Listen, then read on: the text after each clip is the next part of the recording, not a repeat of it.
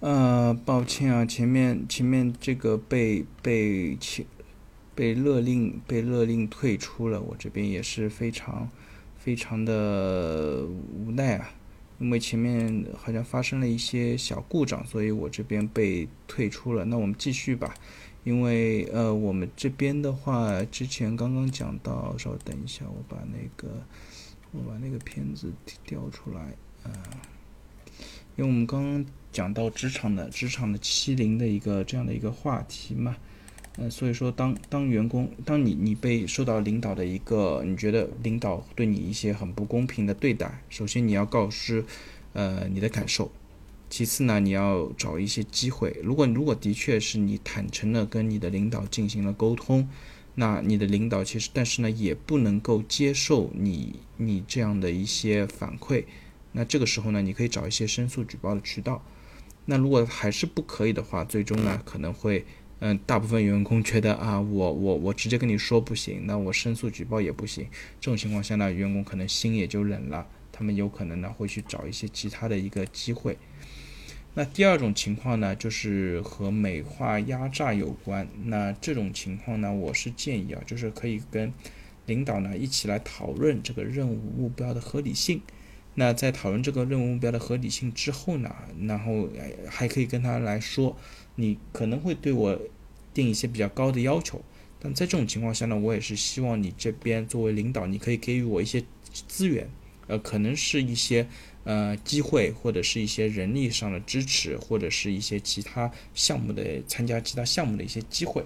通过一些资源的一个交换呢，其实呃尽可能的为自己。呃，其实老板可能会给你安排很多任务，但是你在完成这些任务之后，也可以至少多少可以得到在完成任务的过程当中获得支持，在完成任务之后呢，获得一些其他的一些机会。那如果这些都是没有办法的，那这个时间又比较长，自己又扛不住，那可能员工最后还是会选择去这寻找一些其他的机会。那第三种呢是不合理的工作安排，其实这个跟之前的还是比较像的嘛。除了和领导一起来讨论这些目标任务的合理性之外，那我也建议你自己可以想一想，你是领导的话，你会怎么样来安排这个任务？建议呢，你跟领导讨论讨论一下，是不是可以提出一些有建设性的建议，来帮助领导更好的安排这些工作。另外呢，也可以寻找一些其他的，实在不行的话，只有寻找其他机会了。所以我们可以看到，其实作为员工来讲，在面临一些不公平的对待的时候，他能做的选择其实是比较少的。当然，你是我这边给大家三个笼统的建议吧。第一个呢，就是首先你要搞清楚你自己的很多问题是你自己的问题，还是领导对你有一些不公平的对待。呃，如果你是自己的能力问题的话，我觉得还是需要正视这个能力的差距，因为很多情况下，我们不要把这个，呃，PUA 也好，什么也好，作为一个保护自己的工具啊，因为其实我们，我们。有的时候的确是能力上是有差异，领导对你严格，我觉得对你严格和故意在搞你，这还是两个比较有比较有差差异性的东西。我觉得这一个差别我们还是需要搞清楚的。第二呢，如果真的是面对一些不合理的职场遭遇的话，我是建议大家能够尽可能的直面它，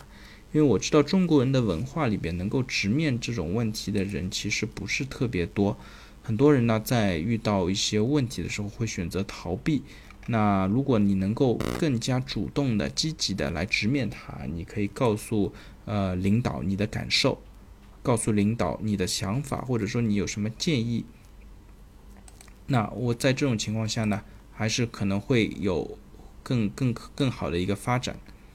那我今天的话题有些问题啊，那个喜马拉雅老师警告我说我那个内容不合平台规范，我因为我觉得好像应该也没有什么特别违规的内容，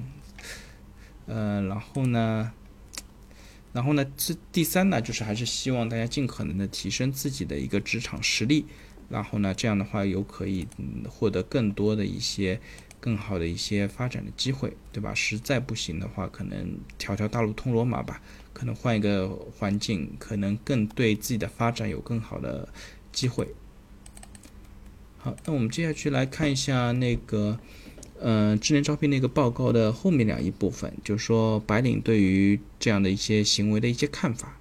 嗯，觉大家这个报告其实挺让我吃惊的，因为最大的问题就是，呃，它的一个一个结果是，绝大部分人甚至达到接近三分之二的人认为，这种行为的原因呢是公司的管理问题。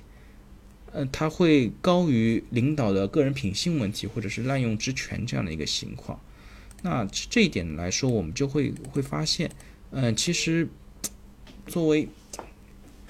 作为普通的员工来讲，当当公司他遇到了一些不公平的待遇，他最大的最直接的反应就是整个公司不行，你的文化也好，管理也好，各方面跟不上我们员工的期待，他可能会。这个可能实际上的问题是个人问题，但是他会上升到公司管理的问题。那直接的结果是什么样？那其实就相当于你们公司在整个职场上、整个的就业市场上，它的一个呃招人的一个能力会下降，你的离职率会上升。特别是越是优秀的人，可能越是不能够忍受这样的一个情况。那另外一种呢，就是白领如何应对这样的一些情况？那有超过三分之二的人会选择直接辞职。那也有一部分人呢，会选择向同事吐槽啊什么之类的，当然也会有接近一半的人选择默默忍受。呃，我觉得向同事吐槽可能不是一个很好的办法，因为他本身的工作环境就比较恶劣嘛。你如果向同事在吐槽，其实呃不能够解决问题，反而呢可能会呃有些人比如比较比较八卦什么的，然后跟别人一说，然后其实反而会加重这个问题嘛。嗯，当然，最后愿意向上级表达不满的人，其实只有三呃四分之一再多一点，嗯，这个比例其实还是非常低的啊，说明中国人其实还是不太敢把自己真实的情况坦率的呃说出来，在这种情况下呢，就是当事人可能会呃比较吃亏，好吧，然后。呃，然后后面的话我会来讲一下，就是呃如何帮助员工，呃帮助每个人了解，就是严格管理和职场呃 PUA 的一个区别吧。那我觉得严格管理还是 OK 的，当然有些领导他非常严厉，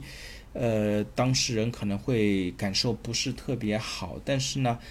管理严格本身，甚至有的时候偏严厉，会会有些时候略微爆一些粗口啊，说你几句比较严格的话。当然，有人心理素质不是特别好，会觉得承受不了。但这本身并不是什么大的问题。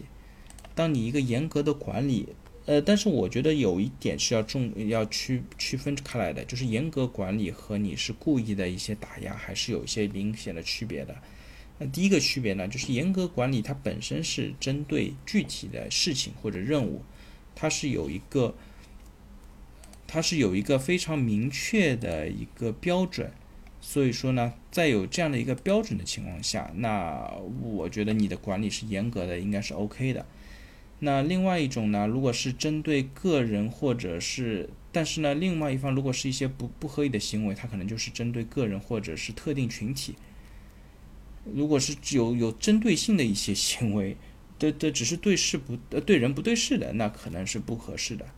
那在另外一方面呢，严格的管理相对来讲是需要有一个客观评价的标准的。那基于标准给予严格的要求和反馈呢，都是 OK 的。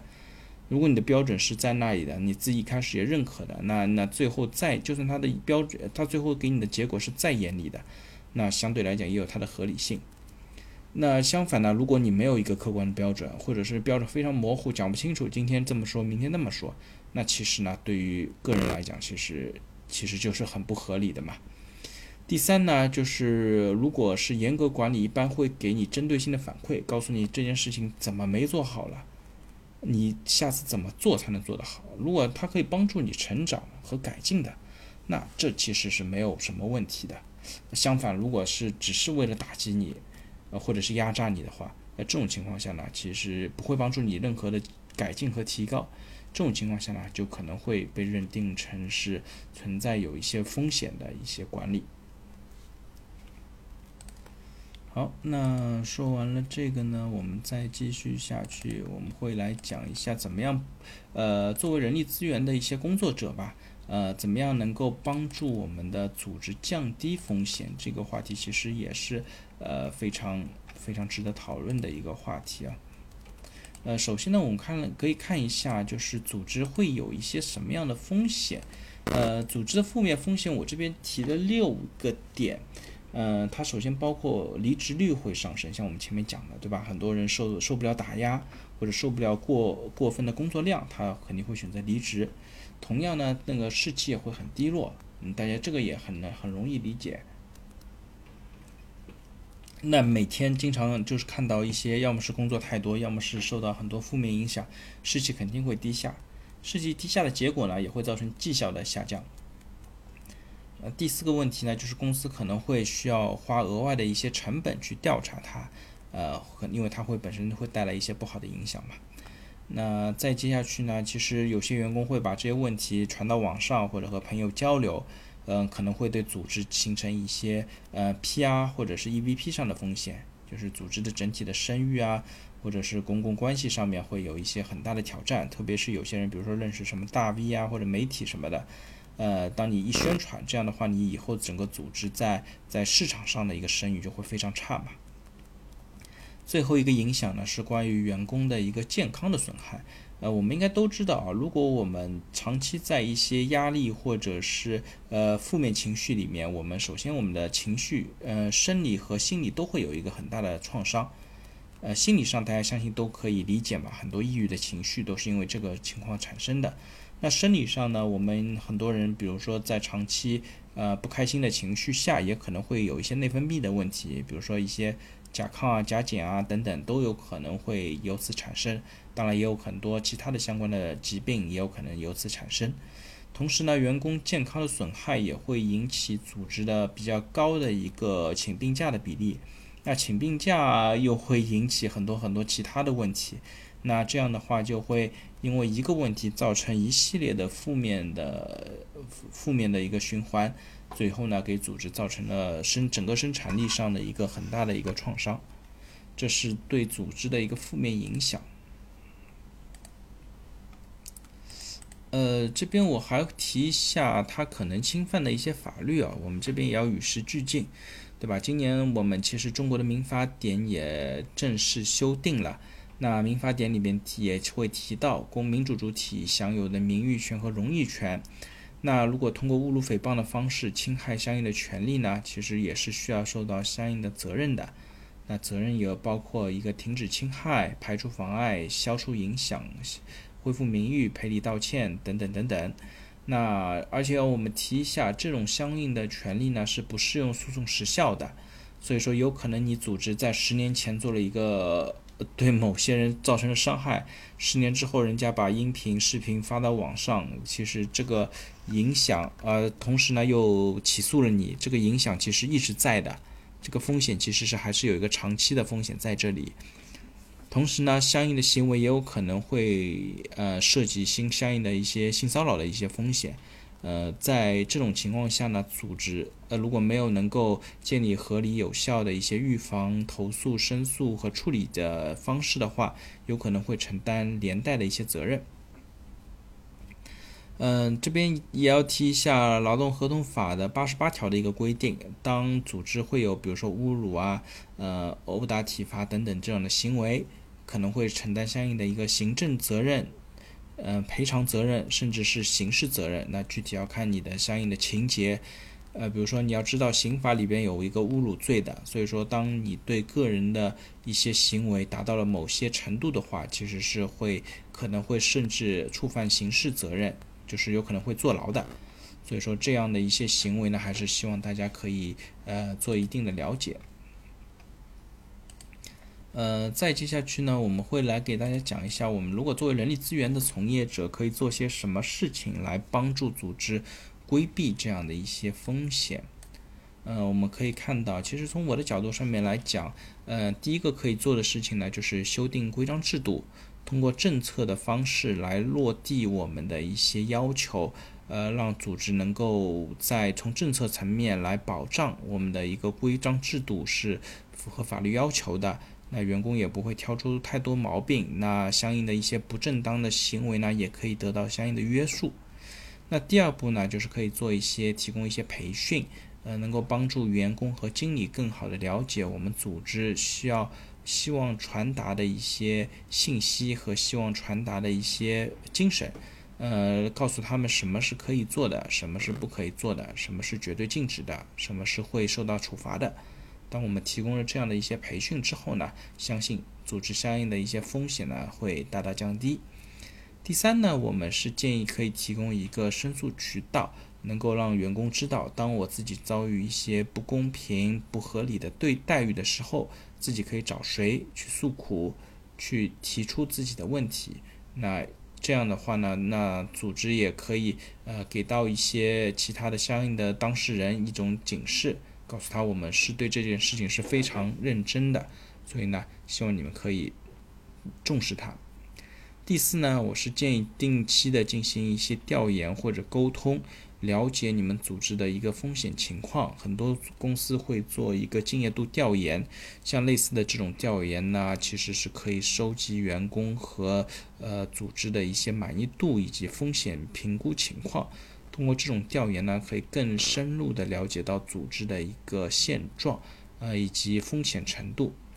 最后可以做的一件事呢，就是可以做一些主动的干预，来帮助组织可以，呃，看到如果看到一些小的苗头或者是一些隐患的时候，可以更加采取更加积极主动的方式，提前介入和当事人进行谈话，或者是嗯采取一些培训啊，或者是做一些其他的干预方式，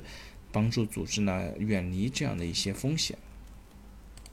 因为我们前面也讲过了，这个风险本身还是呃非常比较大的啊。然后，对的，有有伙伴说是一个热线，对的，因为很多外资企业都有这样的一个热线电话嘛。我现在其实也会负责这样的一个热线的呃处理工作。好，那我们最后会来聊一下，呃，作为如果作为人力资源的工作者，比如说 HRBP，怎么样来帮助业务领导来规避可能的风险？这个话题其实作为如果是 HR 的话会比较感兴趣啊，因为我前面说过了嘛，我们今天会主要呃聚焦在三种形式的一个呃行为上。第一种呢，如果是遇到了打击否定，那我们还是建议呃让领导知道，我们还是建议他有多一些真诚，少一些套路，这个是蛮重要的。同时呢，他可以严格，但是我建议他的所有严格是对事不对人的。那如果它是有客观的标准，基于标准有严格的管理，那是没问题的。但是我们不建议针对个人或者某些群体进行特定的打击，这种行为呢其实是不合适的。同时呢，我们也建议就是不要去打击有关于身份特质、性格等等与工作无关的要素。你说这些？和工作无关的内容，其实很有可能会被认定成你是一些侮辱性质的行为。像我前面讲过的，侮辱性质的行为可能会承担民事的、行政的，甚至是刑事的责任。所以说，如果有这样的一个行为呢，对领导的一个以后的发展也不是特别有帮助。那后面呢，也是建议可以告诉员员工，你你说他这件事情没有做好，具体原因和问题，我们不建议你就是。呃，否定完了就结束了。那我们是建议你可以给他否定，否定本身没有问题，但是你否定之后，你一定要告诉他的原因和呃问题在哪里，你的出发点是什么。然后可能的话呢，尽可能帮助员工进行改进，并且呢提供相应的资源给到员工。那对于一些美化压榨的行为呢，同样的，我们也是建议多一些真诚，少一些套路。同时呢，对于这种情况呢，我建议呢，还是和组织的一个绩效管理系统做一个匹配，比如说合理的设置目标，定期的进行一个反馈和沟通，公平的进行绩效评估和资源分配。那在这个过程当中，如果能够做好到很好的一个绩效管理的话，这个问题应该是可以得到解决的。最后呢，可以共同一起来制定员工的发展计划。那最后呢，是关于一些不合理的工作安排。那同样的，对吧？真诚还是放在第一位的嘛？因为因为主观上，如果你是真诚的，那客观上你发生一些不合理的行为的概率就会很小。呃，同时呢，我是建议就是告知员工相应的工作安排的一个背景，那告诉他这个背景可以帮助员工理解这个目的的出发点。那我们不能指望我们每一个员工都是呃能力特别强，然后领悟能力特别高。我们还是需要告诉他们相应的背景、原因、考量等等因素，帮助员工能够理解它，尽可能的呢达到一致。呃，然后呢，也可以进一步的了解员工的感受和他的真实的需求。当你知道了员工做这件事情非常不开心的时候，那你下一次可能就不让他做了，对吧？我们要总的来说可以做一些平衡嘛。而且像最后呢，比如说某些脏活累活呢，也可以轮流负责。嗯，这本身也是一种比较负责任的态度。来安排各种各样的一些情况，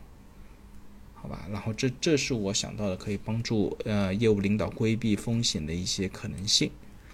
嗯，然后我今天的分享应该就大概就到这边了。嗯，大家看看有什么问题嘛？反正我这边会稍微留一会儿，大家如果有问题的话，也可以打在屏幕上，我这边也会给大家做一些进一步的解答。然后非常感谢今天参会的所有的伙伴。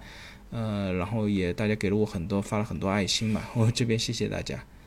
然后我这边其他应该就是到我这边分享应该就到这里了，大家看看有什么问题嘛？或者我看很多伙伴也都认识我，如果有问题的话，也可以在那个呃微信或者其他方式来来来，我们再单独来聊吧，或者在我的节目下方留言也可以，我。呃，我过一会儿会到我们的节目下方留言去看一下，如果看到有有相应的问题的话，我也会呃尽可能的回答大家一下。哎呀，我看到那个呃荣浩刚刚进到群里，呃进到我们的直播间啊，不好意思，我这边已经差不多结束了。然后我们如果你有什么问题，我们可以单独微信再聊。然后谢谢，然后谢谢谢大家今天的参与吧。然后非常感谢大家。那我后面可能会不定期的会做一些直播，然后是关于可能是人力资源跟劳动法方面的一些内容。反正也非常感谢大家的参与。后面呃有什么机会的话，我我也会尽我尽量提前说一下吧。因为今天是正好正好一时兴起，然后来聊了聊了一下这个话题。呃，那反呃后面的话，因为我当中给赶出一次直播间，是可能我说到某些某些话被这边禁掉了，所以说，